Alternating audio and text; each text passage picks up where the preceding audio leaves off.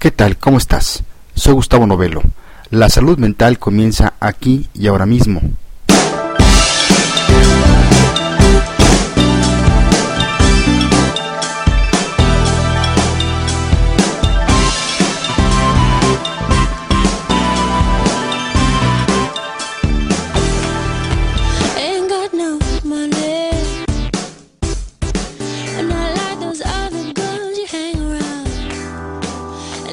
Doy la bienvenida al episodio de Salud Mental número 64.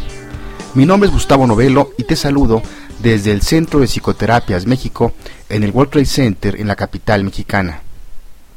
En este nuevo número de esta revista de Psicología en Audio hablaremos, como lo hacemos cada 30 días al final de cada mes, sobre algunas noticias dadas a conocer en psicología, en este caso en el mes de octubre de 2011. También en esta ocasión, en las pausas musicales, nos acompaña la cantante Corny Bailey Rui. Así es que comenzamos.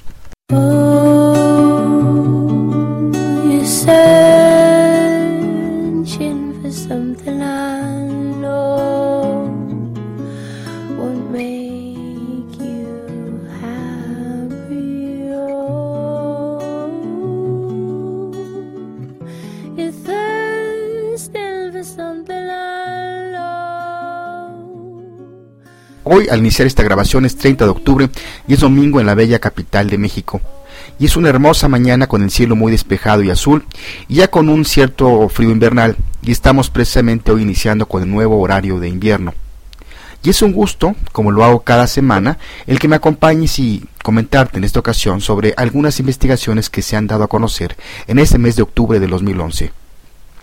Comenzaremos diciendo que en este mes de octubre apareció un estudio que se encuentra en la revista Perspectives in Psychological Science que señala que la curiosidad mejora el rendimiento académico. Esta investigación reciente sugiere que los curiosos suelen ser alumnos de alto rendimiento como parte de su rasgo de personalidad. De hecho, este rasgo de personalidad puede ser tan importante como la inteligencia para determinar qué también los estudiantes se desempeñan en la escuela.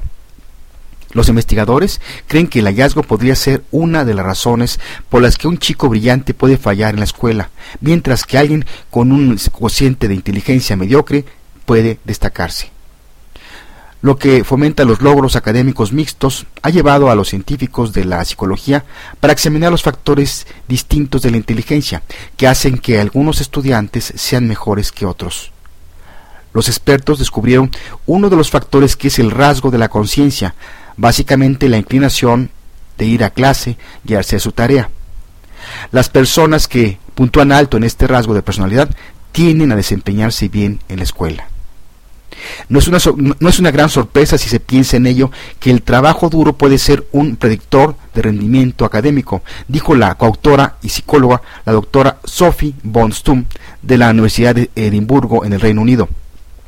Bonstum y sus coautores se preguntaron si la curiosidad puede ser otro factor importante.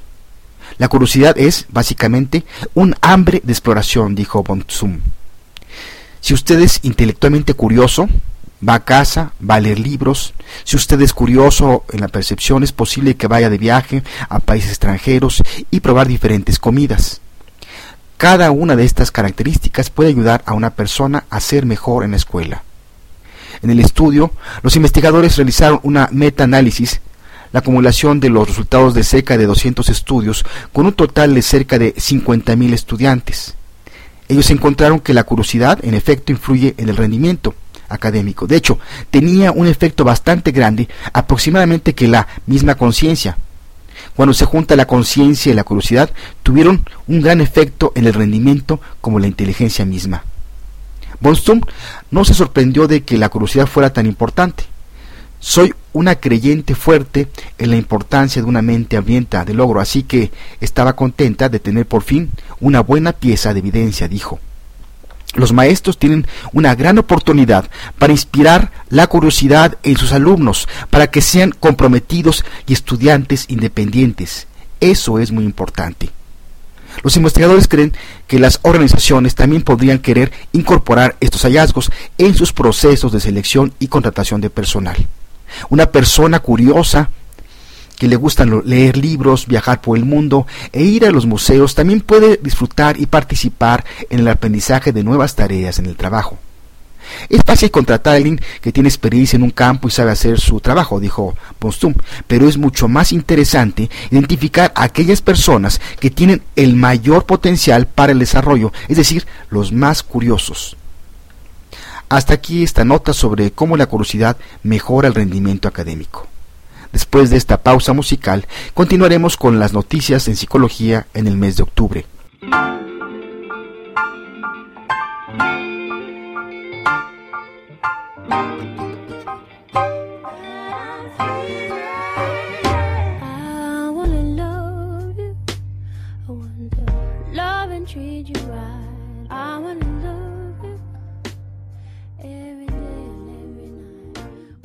Por otro lado, otro estudio que se publica en la revista Journal of Consumer Research nos habla de cómo la gente solitaria tiene diferentes hábitos de compras.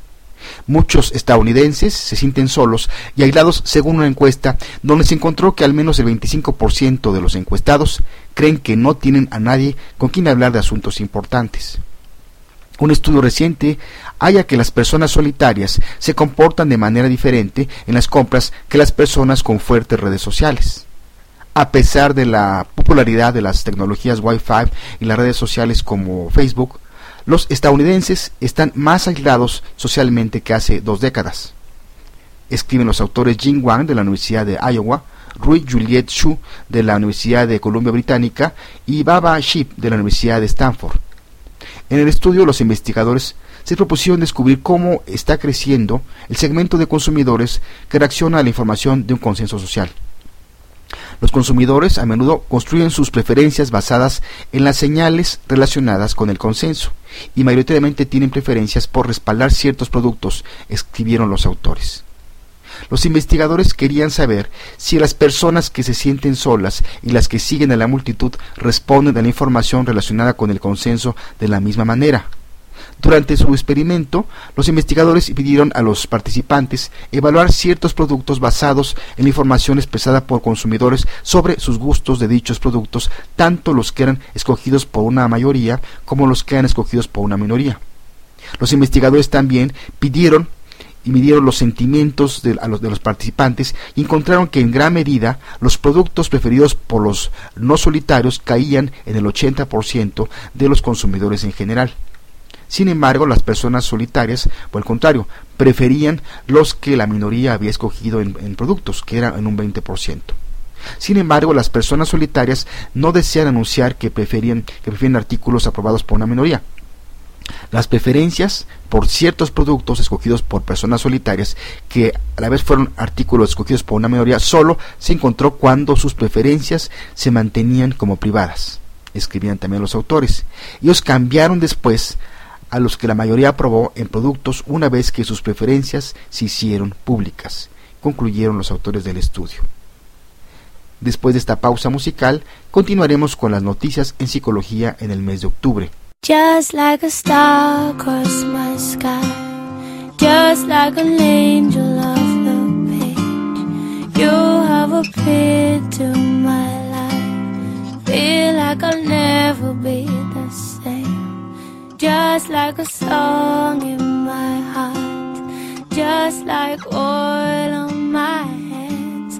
Oh. Otra investigación que apareció en The Journal Legal and Criminological Psychology indica que los psicópatas son conocidos por ser astutos y manipuladores, pero aún así inconscientemente se traicionan, según los científicos que han estudiado los patrones en el discurso de los asesinos convictos cuando describen sus crímenes.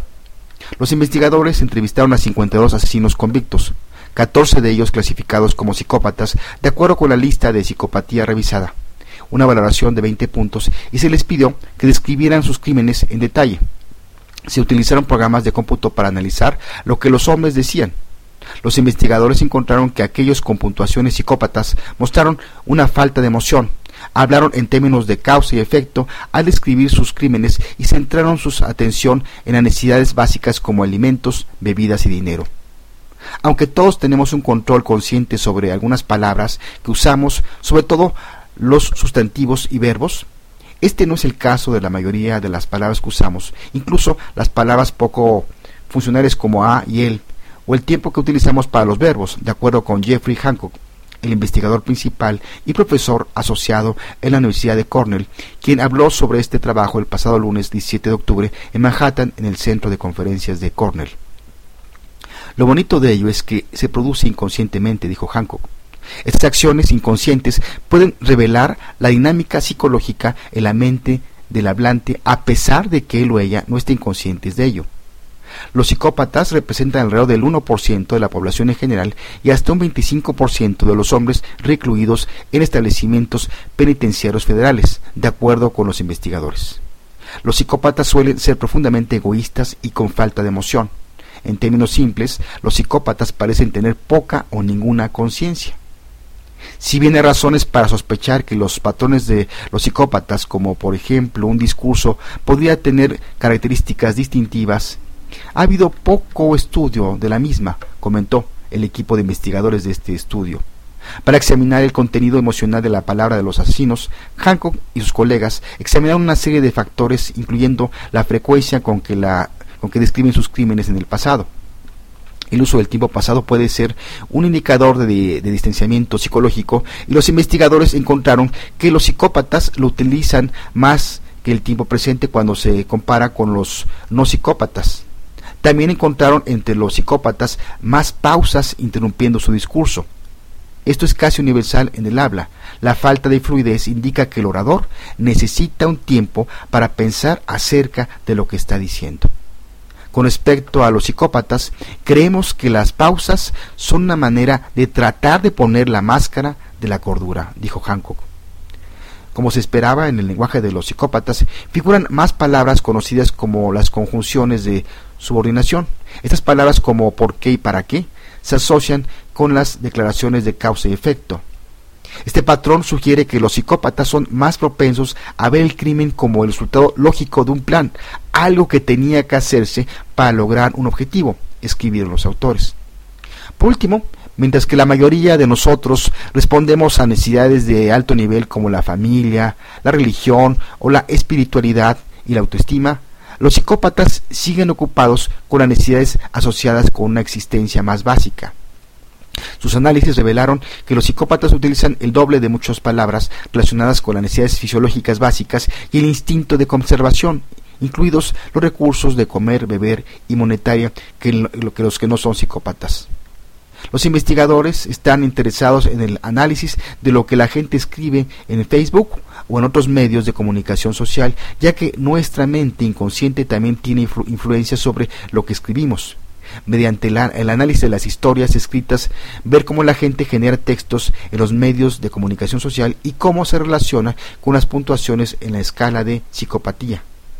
Este tipo de herramienta podría ser muy útil para las investigaciones policiales, como en el caso del asesino en serie de Long Island, que está siendo buscado por los asesinatos de al menos cuatro prostitutas y posiblemente otros, ya que el asesino utilizó el sitio de internet Craigslist para ponerse en contacto con las víctimas, de acuerdo con Hancock. Un software de análisis de texto se podía utilizar para llevar a cabo un primer paso y así centrar el trabajo de los investigadores y no perderse en otras pistas infructuosas sabiendo que el sospechoso es un psicópata, puede ayudar en la manera en cómo llevar a cabo una investigación policiaca, concluyeron diciendo los investigadores de esta nota.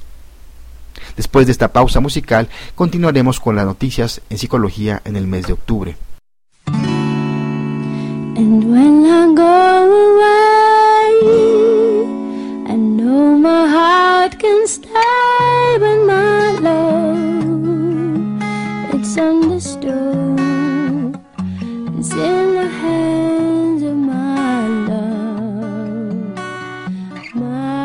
Un estudio a largo plazo que apareció también en octubre en The Journal of Aging Research ha descubierto que los niveles moderados o altos de estrés contribuyen a una tasa de mortalidad del 50% mayor en los hombres.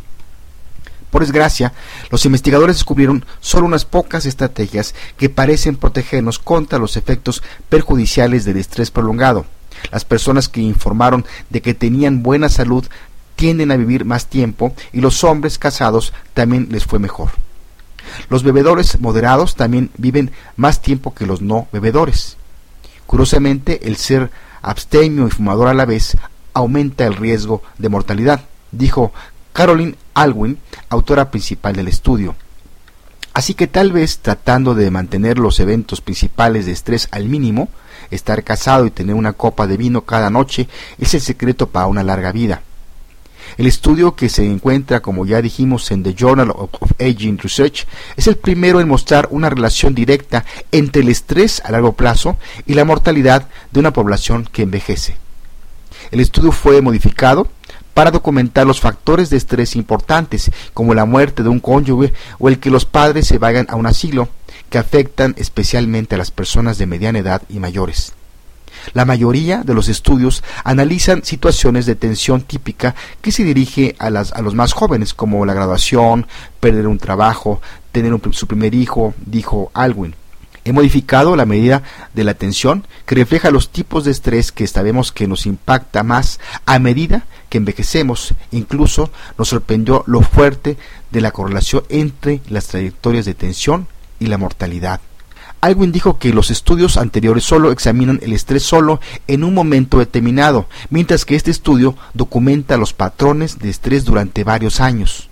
Los investigadores encuestaron a casi mil hombres de clase media y de clase trabajadora en un periodo de 18 años, de 1985 a 2003. Todos los hombres en el estudio fueron seleccionados porque tenían buena salud cuando por primera vez se inscribieron para ser parte del estudio normativo en el Boston BA Normative Aging Study en la década de los 60. La baja tensión se caracteriza por dos o menos eventos importantes de la vida en un año, en comparación con un promedio de tres para el grupo moderado y un máximo de seis para el grupo de alto estrés. Uno de los hallazgos más sorprendentes del estudio fue que el riesgo de mortalidad fue similar para el grupo de estrés moderado frente al de alto estrés. Nos sorprendió que el efecto no fue lineal y que el grupo de moderados tenían un riesgo similar de muerte que el grupo de alto riesgo. Aunque este estudio se centró específicamente en los eventos importantes de la vida y las tensiones de las tendencias de tensión, el grupo de investigación también exploró el estrés crónico diario, así como las estrategias de afrontamiento. Las personas son resistentes y pueden hacer frente a una situación de tensión, algunas grandes cada año, dijo Alwyn, pero nuestra investigación sugiere que a largo plazo, incluso el estrés moderado puede tener efectos letales, comentó finalmente la doctora Caroline Alwyn. Después de esta pausa musical continuaremos con las noticias en psicología en el mes de octubre.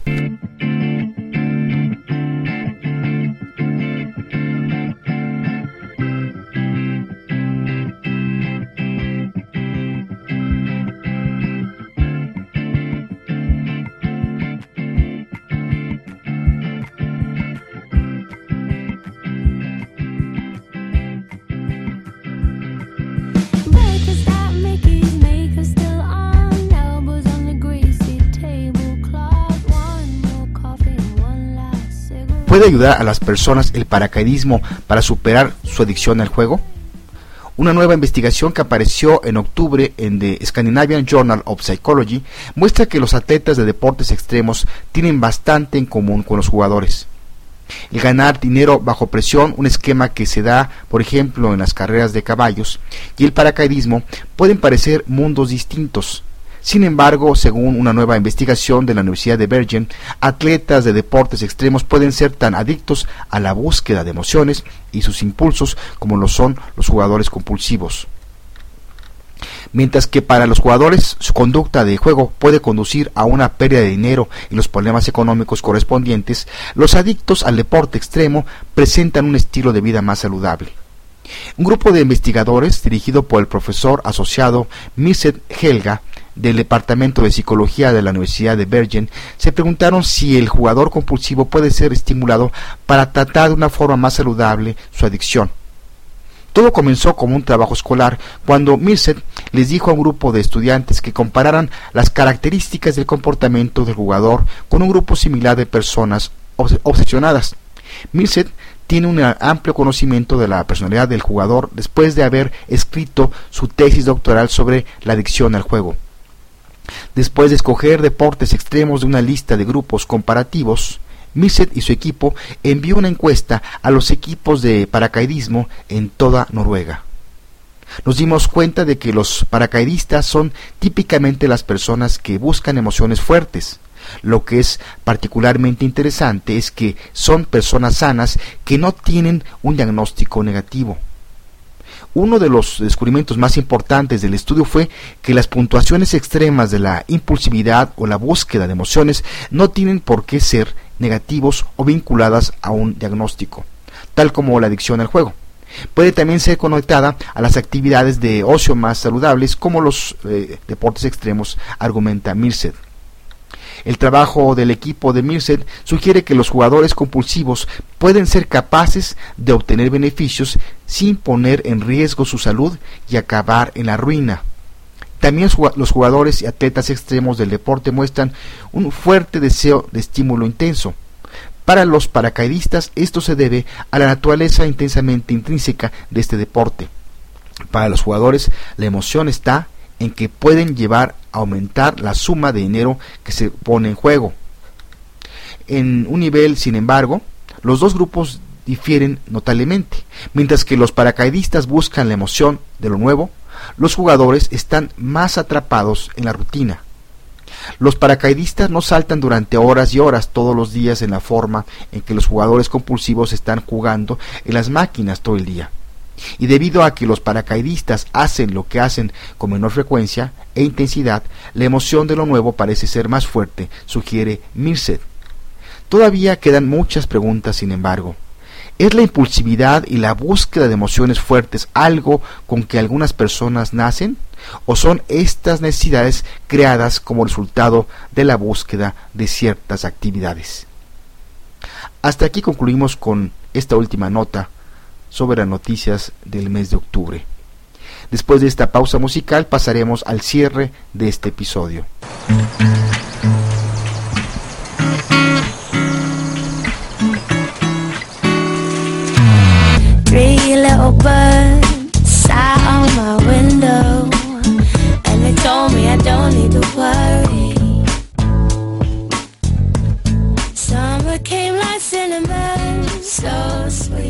Siempre es interesante conocer sobre nuevas investigaciones que aportan nueva luz sobre tal vez temas ya conocidos como los revisados hoy y que agregan conocimiento a lo ya hecho por otros investigadores. Por eso es tan importante que exista más investigación. Y me da tristeza decir nuevamente que no veo investigaciones publicadas de México y de otros países hispanohablantes, al menos en foros mundiales, donde me gustaría verlas publicadas. ¿Será que existen pero están perdidas por ahí en el espacio cibernético o no sabemos cómo darlas a conocer? Mucho de lo que se argumenta a veces es que no hay presupuesto como en otros países de los llamados desarrollados, pero yo considero que no es un pretexto completamente justificado, pues considero que se pueden llevar a cabo investigaciones de calidad aunque haya bajo presupuesto y que pueden contribuir por supuesto al conocimiento a la psicología en general. Pues bien, llegamos al final de este episodio número 64. No sin antes decirte que nos puedes escribir o escuchar o bajar los episodios anteriores entrando a nuestro portal www.psicoterapias.mx o en www.poderato.com diagonal salud mental y también te puedes suscribir en iTunes. Te dejo con la canción Closer con la cantante Courtney Bailey Ree. Como dato complementario te puedo decir que Courtney Bailey Ree es una cantante y compositora inglesa que publicó su álbum debut homónimo, Corny Bailey Ree, en febrero del 2006, siendo el mayor éxito del año según la lista de críticos de música inglesa en la BBC, y además siendo la cuarta cantante británica de llegar con su álbum debut al número uno. Este disco le ayudó a pasar del estilo pop para centrarse en el jazz y en el rhythm and blues. En el 2008 falleció su marido, tras lo que se tomó un breve periodo sabático para volver a finales del 2009 con la publicación del sencillo I Do It All Again, donde que fue un adelanto del segundo álbum de sí, que salió a la venta el primero de febrero del 2010. El disco debutó en el número 48 en los discos más vendidos en España. Me despido de ti desde el Centro de Psicoterapias México en el World Center, en esta linda mañana desde la capital mexicana. Como siempre, te agradezco por escucharme, que tengas un muy buen día. Soy Gustavo Novelo, te espero en el próximo episodio de Salud Mental. Hasta entonces. I don't want I don't want ambiguous. I just know that I'm had enough.